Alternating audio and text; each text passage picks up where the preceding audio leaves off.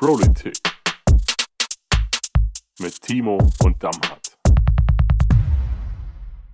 Ja, liebe Zuhörerinnen, liebe Zuhörer, freut mich, dass ihr heute mal eingeschaltet habt. Wir haben heute einen ganz besonderen Gast, was äh, Damhardt und mich wirklich sehr freut, nämlich den Thomas Müller. Er ist Bezirksgeschäftsführer von Verdi, Bezirk bzw. Region Saar-Trier. Ja, hallo. Fokus Saar. Schön, äh, Tom, dass du heute hier bist. Ja, ich freue mich auch, dass wir heute die Chance haben, äh, gemeinsam äh, diesen Podcast zu gestalten. Ja, uns freut das wirklich auch. Ähm, wir haben jetzt noch vier Tage bis zur Landtagswahl. Ähm, und wir wollen heute mit dir auch mal ein paar Dinge ähm, diskutieren, die auch in den letzten Monaten, aber auch Jahren auch bei Verdi aufgelaufen sind und wollen darüber mit dir auch thematisch ein bisschen diskutieren. Und gerade für Dammert und mich auch als Gewerkschafter war so ein Thema in der letzten Zeit auch aus den Kreisen von Verdi immer SPERS VG. So, und am Anfang haben wir erstmal gefragt, okay, was ist denn das? Wir kennen ja nur das Betriebsverfassungsgesetz. Ähm, kannst du vielleicht mal kurz sagen, was das ist, wen betrifft das und ja. was gibt's denn da für Probleme aktuell? Genau, also äh, SPERS VG, das heißt das Saarländische Personalvertretungsgesetz. Ähm, das ist, sagen wir mal, für die Dienststellen im öffentlichen Dienst ähm, das Betriebsverfassungsgesetz, wenn man das so sagt. Mhm. Und äh, viele sagen in einem Atemzug zum Betriebsverfassungsgesetz und dann noch die Personalräte und jeder denkt, das ist irgendwie alles dasselbe. Mhm. Dabei ist ein äh, Personalrat, äh, wird nach einer ganz anderen gesetzlichen äh, Regelung behandelt, nämlich nach diesem Personalvertretungsrecht. Und wir haben eine besondere Problematik, weil in allen Bundesländern es unterschiedliche Personalvertretungsgesetze gibt und darüber hinaus auf Bundesebene noch das Bundespersonalvertretungsgesetz. Und in diesem föderalen System kann äh, jedes Land, sagen wir mal, sein Gesetz gewissermaßen anpassen. Zwar nimmt man die Mutter, das BPSVG, also das Bundespersonalvertretungsgesetz, zur äh, Blaupause, aber je nach Couleur der Landesregierung entscheidet dann einmal, wie die Mitbestimmungsrechte letztendlich ausgestaltet sind. So haben wir ein sehr nach vorne gerichtetes Personalvertretungsrecht in Thüringen. Da kann man jetzt mal sich fragen, warum das so ist. Da gibt es halt auch eine Landesregierung, die ein bisschen anders zusammengesetzt wie in vielen anderen äh, Bundesländern. Und wir haben äh, sehr restriktive Personalvertretungsrechte in den, äh, zum Beispiel in Bayern, wo man davon ausgehen kann, dass Mitbestimmung eher etwas kleiner geschrieben wird. Und bei uns im Saarland war halt ähm, die letzte Zeit ging es auch um eine Novellierung des Personalvertretungsrechts. Und wir reden jetzt davon, dass dieses Personalvertretungsrecht schon eine sehr lange Laufzeit hat. Es wurde schon von äh, Peter Müller damals versucht, das Personalvertretungsrecht in Anführungsstrichen zu novellieren. Äh, wir haben immer gesagt, verschlechtern. Das ist nämlich das, was eigentlich dahinter steht. Und bisher ist es uns gelungen, diese ganzen Verschlechterungen äh, zu verhindern. Und unter anderem jetzt auch gerade in dieser Periode. Ähm, aber es ist halt nicht vom Tisch. Ähm, das heißt, wir werden demnächst nochmal damit konfrontiert werden. Mhm. Jetzt schreien wir ja immer auch im DGB nach mehr Mitbestimmung. Du sagst jetzt gerade bei einer Novellierung wollten die euch jetzt nochmal ein paar Rechte abzwacken. Kannst du mal sagen, was, wo wollten sie da dran? Ja. Und zwar ganz perfide. Äh, es wird an den tatsächlichen Mitbestimmungstatbeständen gar nicht so sehr geschraubt. Da gibt es Mitwirkungen und Mitbestimmungsrechte, wie im Betriebsverfassungsgesetz auch. Aber man hat die Einigungsstelle, das ist ja so mal im Grunde genommen eine Möglichkeit am Ende des Tages, dass sich die Vertragsparteien nochmal irgendwie ein, quasi, ja. genau, dass die sich da äh, zusammenraufen. Die hätte man, äh, also der hätte man das Letztentscheidungsrecht weggenommen. Das würde bedeuten, und am Ende hatte dann der, der Arbeitgeber hat dann recht. Also du kannst ja den ganzen Sermon vorne dran sparen, weil äh, wenn das letzte Entscheidungsrecht der Einigungsstelle nicht mehr da ist, dann wird die Mitbestimmung auch sehr komisch ausfallen. Und da haben wir als Verdi und als DGB ähm, äh, mithilfe auch äh, des roten Teils der Landesregierung es geschafft, dass das jetzt erst einmal vom Tisch ist. Ich befürchte allerdings, ähm, dass äh, diese Regelungen nochmal aufgewärmt werden, weil es gibt tatsächlich ein Urteil vom äh, Verwaltungsgericht, wo heißt, man muss immer dafür Sorge tragen, dass eine Einigungsstelle demokratisch legitimiert ist. Und die einfache Regelung des Innenministeriums war, äh, die legitimieren wir nicht demokratisch, sondern wir sagen, sie hat kein Letztentscheidungsrecht, dann hat der Rat und der Bürgermeister oder ähm, der Dienststellenleiter des Landes hat dann recht. Und dagegen wehren wir uns. Wir wollen eine, wir wollen eine intelligente Lösung haben, wo wir über die demokratische Legitimation einer solchen Einigungsstelle uns Gedanken machen. Und das ist unsere Aufgabe in der nächsten Legislaturperiode. Und wenn du mich fragst, was erwarten wir, da erwarten wir Unterstützung von euch. Die Frage, die ich noch hätte, ist, ähm, als Betriebsrat ähm, arbeite ich ja tagtäglich gefühlt mit dem Betriebsverfassungsgesetz. Wo sind denn noch andere Unterschiede zum Betriebsverfassungsgesetz? Ne? Im Betriebsverfassungsgesetz gibt es ja quasi eine, eine Mitbestimmung bei Personalversetzung, Einstellung und so weiter. Wie sieht denn das dort aus bei Personal, bei wirtschaftlichen Themen? Es gibt ja auch einen Wirtschaftsausschuss im Betriebsverfassungsgesetz und so weiter. Gibt es da so markante Punkte, bei denen man sagen würde, das sind so die Big Points, wo der Unterschied ist zwischen Betriebsverfassungsgesetz und Personalgesetz und gibt es da eine Wertung? Also gibt es Sachen, die beim Personalvertretungsgesetz weitergehen, wie das Betriebsverfassungsgesetz, und gibt es Sachen, die quasi schwächer sind, die ja. ausbaufähig sein sollten? Das ist eine sehr gute Frage. Also du hast es auch schon gerade gesagt, also im Betriebsverfassungsgesetz gibt es ja auch eine wirtschaftliche Mitbestimmung über den Wirtschaftsausschuss. Das gibt es im SPSVG gar nicht. Das wäre ganz wichtig, weil wir haben ja mittlerweile auch Wirtschaftsbetriebe. Ähm, äh, und da müsste man an dieser Stelle, sagen wir mal so, auch mal reingucken können, was denn da so Politik auch in dieser Frage macht. Und das ist also auch unser Hauptproblem, dass wir ja äh, an der Stelle auch mit politisch gewählten Menschen äh, im Grunde genommen in dieser Frage diskutieren. Also ganz klar, die, also die wirtschaftliche Mitbestimmung gibt es so nicht. Wir haben zwar die Möglichkeit, bei Einstellungen und Versetzungen mitzubestimmen, aber auch nicht bei allen Berufsgruppen weil wir haben ja auch noch Beamte. Und jetzt kann man ja sich vorstellen, dass Beamte heißt ja im Volksmund, dass das, sagen wir mal, eine sehr privilegierte Kaste darstellt. Das ist auch in vielen Punkten tatsächlich so. Aber in dem Thema Mitbestimmung hat dieser Beamte erstmal gleich mal gar nichts zu tun. Da ist alles Mitwirkung. Das heißt, ähm, äh, also das ist ja dann auch relativ schwierig, weil, weil wenn es schon mal eine, eine Beschäftigtengruppe gibt, die man gar nicht so richtig ähm, äh, betreuen kann an dieser mhm. Stelle. Ne? Ja. Und ähm, früher war es halt noch, wie es noch Angestellte und Arbeiter gegeben hatte, gab es da auch nochmal Unterschiede. Also wir, wir, wir freuen uns immer dann, wenn wir tatsächlich mal eine GmbH gegründet bekommen und ab sofort gilt das Betriebsverfassungsgesetz. Weil das ist tatsächlich Mitbestimmung. Und äh, beim SPSVG ist es äh, im Grunde genommen, ähm, ja, ähm, in den Buchstaben des Gesetzes stehen schon ein paar Paragraphen, die die Mitbestimmung äh, beschreiben, aber in der Wir im wirklichen äh, Leben ist es deutlich zu schwach. Jetzt als Außenstehender, ohne das äh, despektierlich zu meinen oder so, hört sich das für mich schon so etwas nach einem großen Flickenteppich an. Man hat einmal die Unterscheidung zwischen verschiedenen Bundesländern, die immer je nach politischer Zusammensetzung, politischen Willen unterschiedliche Rechte einräumen.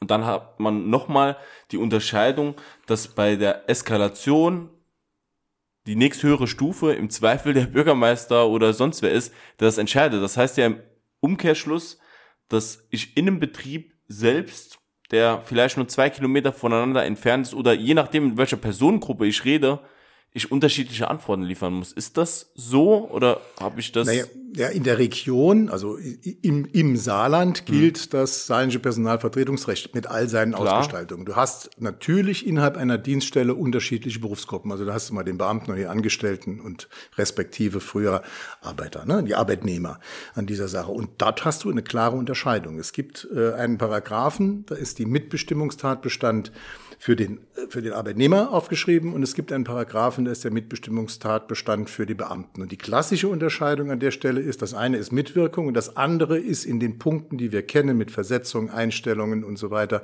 äh, also die ähm, äh, sind das dann halt tatsächlich Mitbestimmungen. Was du angesprochen hast, ist aber auch richtig. Natürlich haben wir in Rheinland-Pfalz äh, wiederum äh, ein anderes äh, Personalvertretungsrecht, ein anderes Landespersonalvertretungsrecht. Und dieser Bezirk, wir haben sie eben bei, bei Beginn gehört, Region Saar, Trier.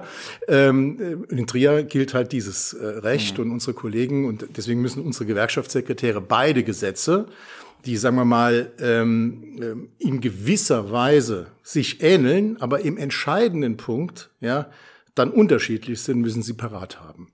Und das macht das, macht das schon sehr anspruchsvoll. Ja? Und äh, natürlich haben wir im Saarland aber auch Bundesdienststellen, mhm. nämlich die Agentur für Arbeit. Äh, das ist eine Bundesdienststelle. Dort gilt das BPERSVG, das ist das Bundespersonalvertretungsrecht, was wiederum äh, nochmal Eigenheiten hat. Das hat schon mit Stützunterschriften zu tun, die bei einer Personalratswahl geleistet werden muss. Welche Kollegen denn letztendlich das unterschreiben dürfen äh, und wer nicht.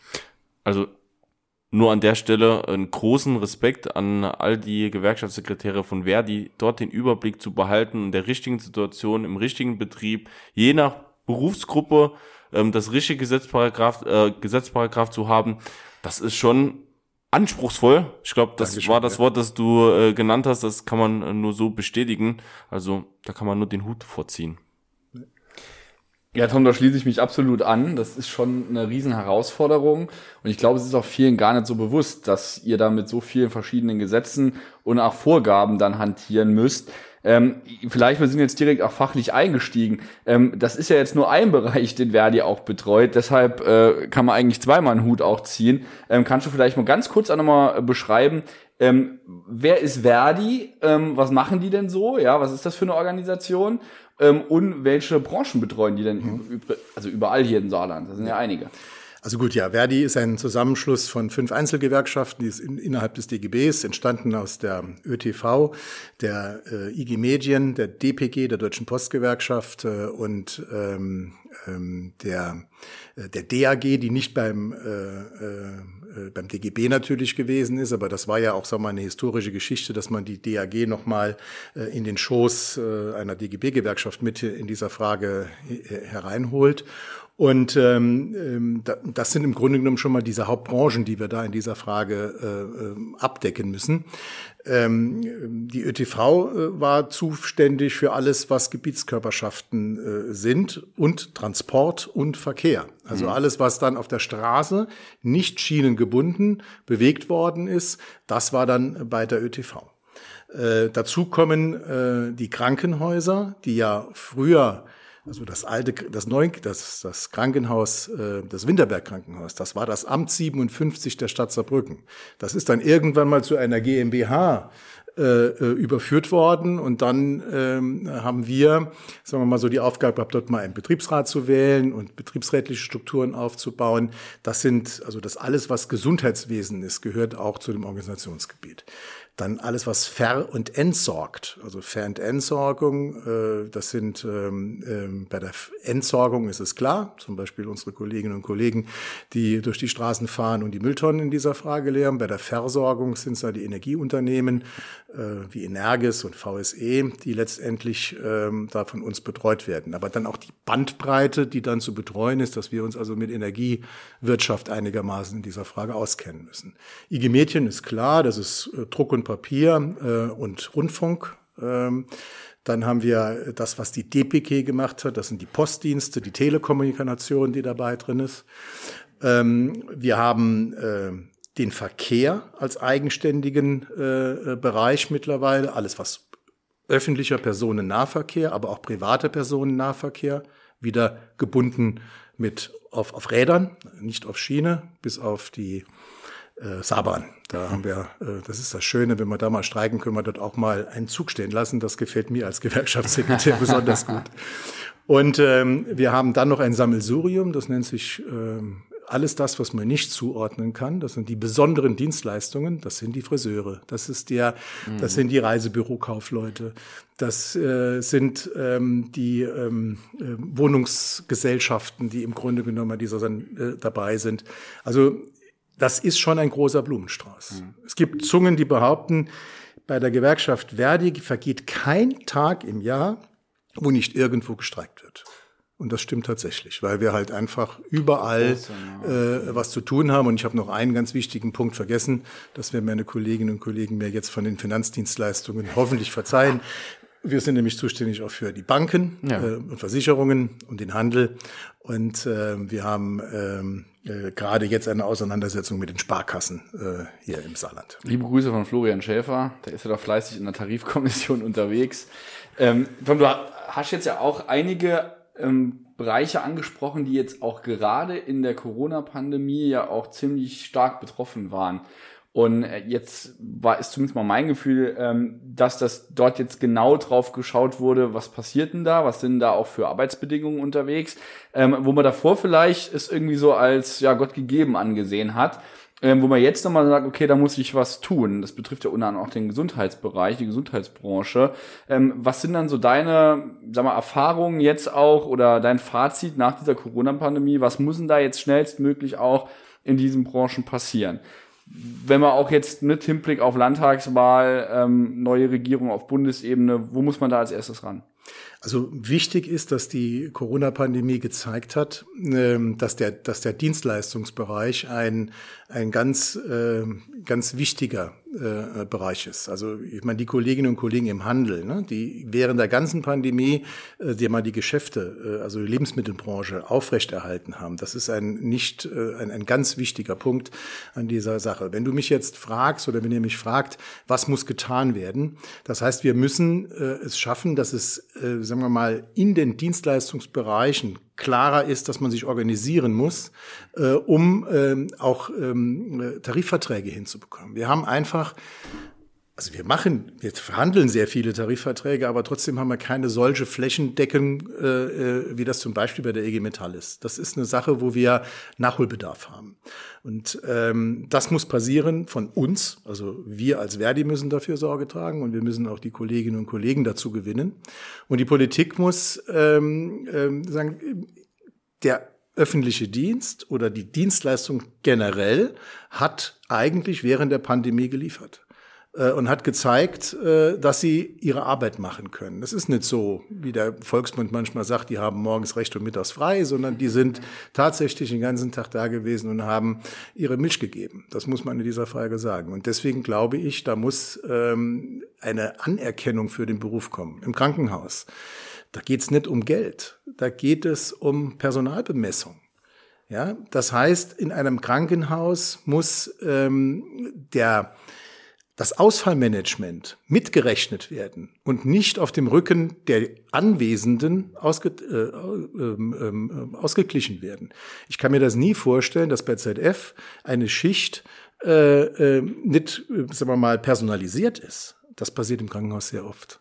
Und dann, also dass die jetzt nur so wie bei Schwester Stefanie, muss da keiner eine Doppelschicht machen. Aber im Grunde genommen heißt das schon, sie pritschen immer ständig um. Eigentlich gibt es ja einen klaren Schichtrhythmus, ja, und das ist, im, äh, das ist im Krankenhaus oft nicht der Fall. Das heißt also, die Kollegen haben die Situation nicht ihr frei, ist nicht für ihre freie Verfügung, sondern sie haben einfach die Notwendigkeit, dass sie immer zu Hause angerufen werden können und dass sie dann nochmal schnell zur Arbeit kommen. Mein Sohn ist Krankenpfleger, der hat es gelernt.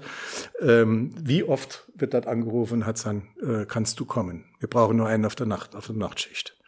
Und das sind Sachen, die diesen Beruf unattraktiv machen. Und das muss sich dringend ändern. Und da brauchen wir äh, Mindestpersonalbemessungen.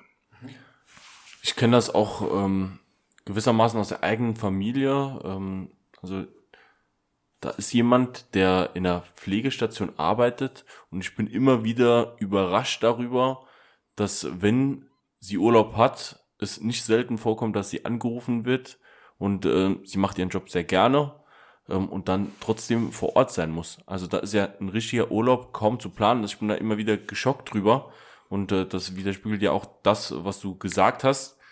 Ähm, ein anderes wichtiges Thema, und da kannst du mich gern berichtigen, weil ich da die falsche Einstellung zu habe. Wir kennen das aus vielen verschiedenen Betrieben. Dort, wo ein hoher Organisationsgrad ist, dort, wo die Gewerkschaft stark ist, dort ist man eher fähig, ähm, Sachen durchzusetzen und man hat auch ein besseres Tarifergebnis bei einer Tarifauseinandersetzung. Ist das nicht auch einer der wichtigen Punkte, wo ähm, Nachholbedarf ist? Weil ich sage immer, von dem ganzen Applaus und äh, den vielen warmen Worten kann sich die Krankenschwester, der Pfleger, äh, was auch immer, nichts von kaufen. Wenn er trotzdem äh, völlig überarbeitet ist, ist nicht das auch einer der Punkte, der dringend auch im Kopf geändert werden muss, dass selbstverständlich ist, wenn man gute Arbeitsbedingungen haben will, dann muss man in dem Bereich, in dem Verdi aktiv ist, auch Verdi-Mitglied sein.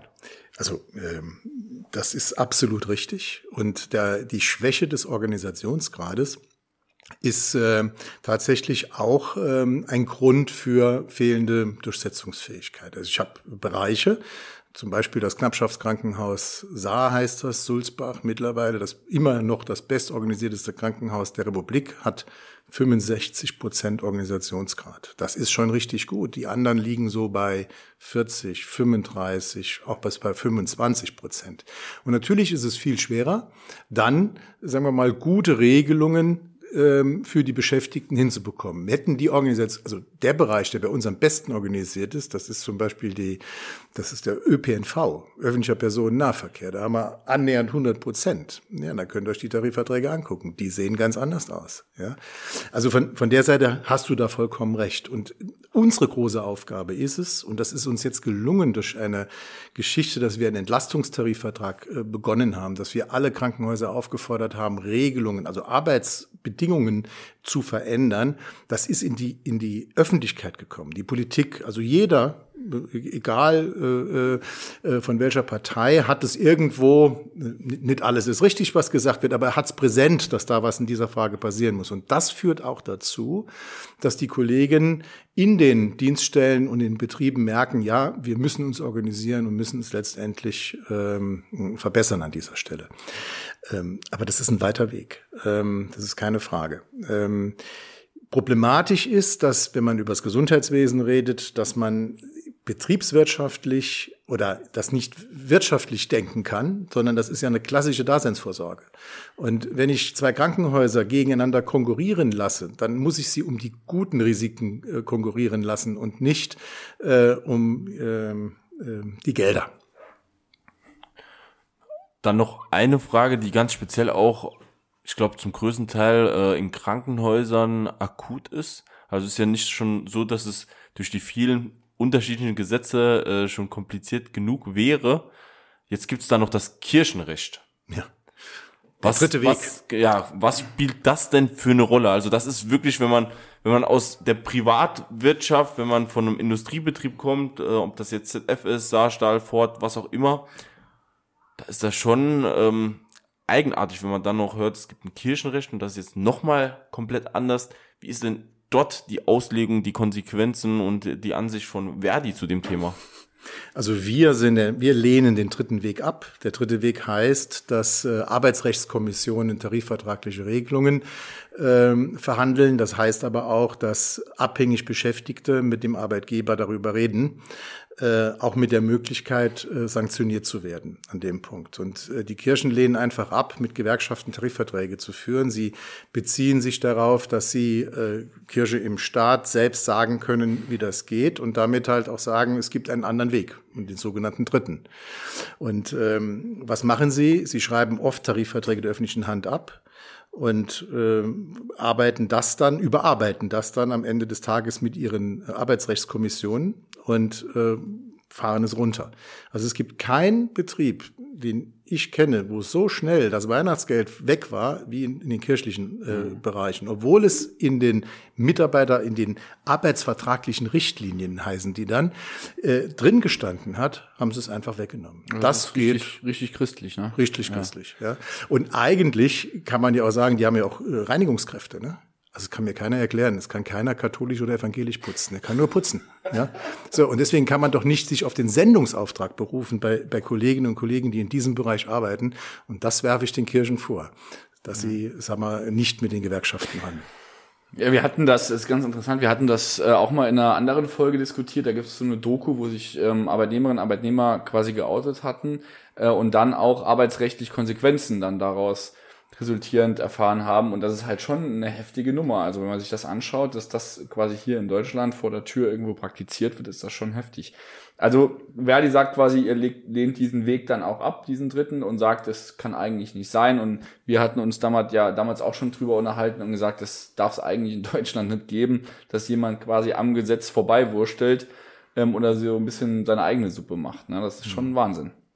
Ja, also wir haben das, äh, also wir lehnen es nicht nur ab, dass wir das quasi in Sonntagsreden äh, quasi mhm. von der Kanzel predigen, sondern wir haben auch tatsächlich schon in Ottweiler äh, bei der Kirche gestreikt. Mhm. So und das hatte einen, das gab einen Riesenaufschrei. Mhm. Ja, also das, das hat Auswirkungen bis nach bis nach Rom. Ja, mhm. also wo, wo, wo letztendlich darüber gedacht war, was ist denn da, äh, was ist denn da los? Und es bedarf natürlich, also es ist ein viel höherer Mut von den Beschäftigten in einem kirchlichen Betrieb, auch mit einer Gewerkschaft zu streiken äh, wie für jemand, der, sagen wir mal so, im öffentlichen Dienst äh, letztendlich sein Streikrecht wahrnimmt. Mhm. Das ist auch nie angenehm, das wisst ihr auch. Also wenn gestreikt wird, das äh, ist für keinen schön, weil es mhm. ist ja auch nicht nur frei, sondern es ist ja Kampf, ja, äh, klassischer Arbeitskampf. Aber wenn das einer bei der Kirche macht, finde ich das äh, besonders toll.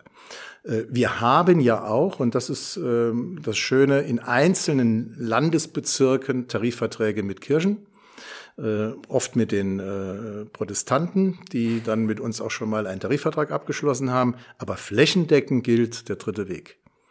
Und wir haben halt für uns entschieden, dass wir diesen dritten Weg nicht mehr mitgehen, sondern überall dort, wo wir können, Organisationsgrade erzeugen und Tarifverträge. Ja, Tom, vielen Dank. Also an alle da draußen, die irgendwo in einer Trägerschaft arbeiten, die der Kirche irgendwie angehörig ist. Also organisiert euch bei Verdi. Ja, meldet euch auch gern bei uns. Wir leiten das dann alles, Tom, an dich weiter. Dankeschön. Tom, ich glaube, wir müssen irgendwann mal noch eine zweite Runde drehen, weil ich glaube, da gibt's echt so viele Themen, die wir gemeinsam auch mal diskutieren müssen. Also ganz sicher sein, unsere Unterstützung wirst du haben, jetzt und auch in Zukunft.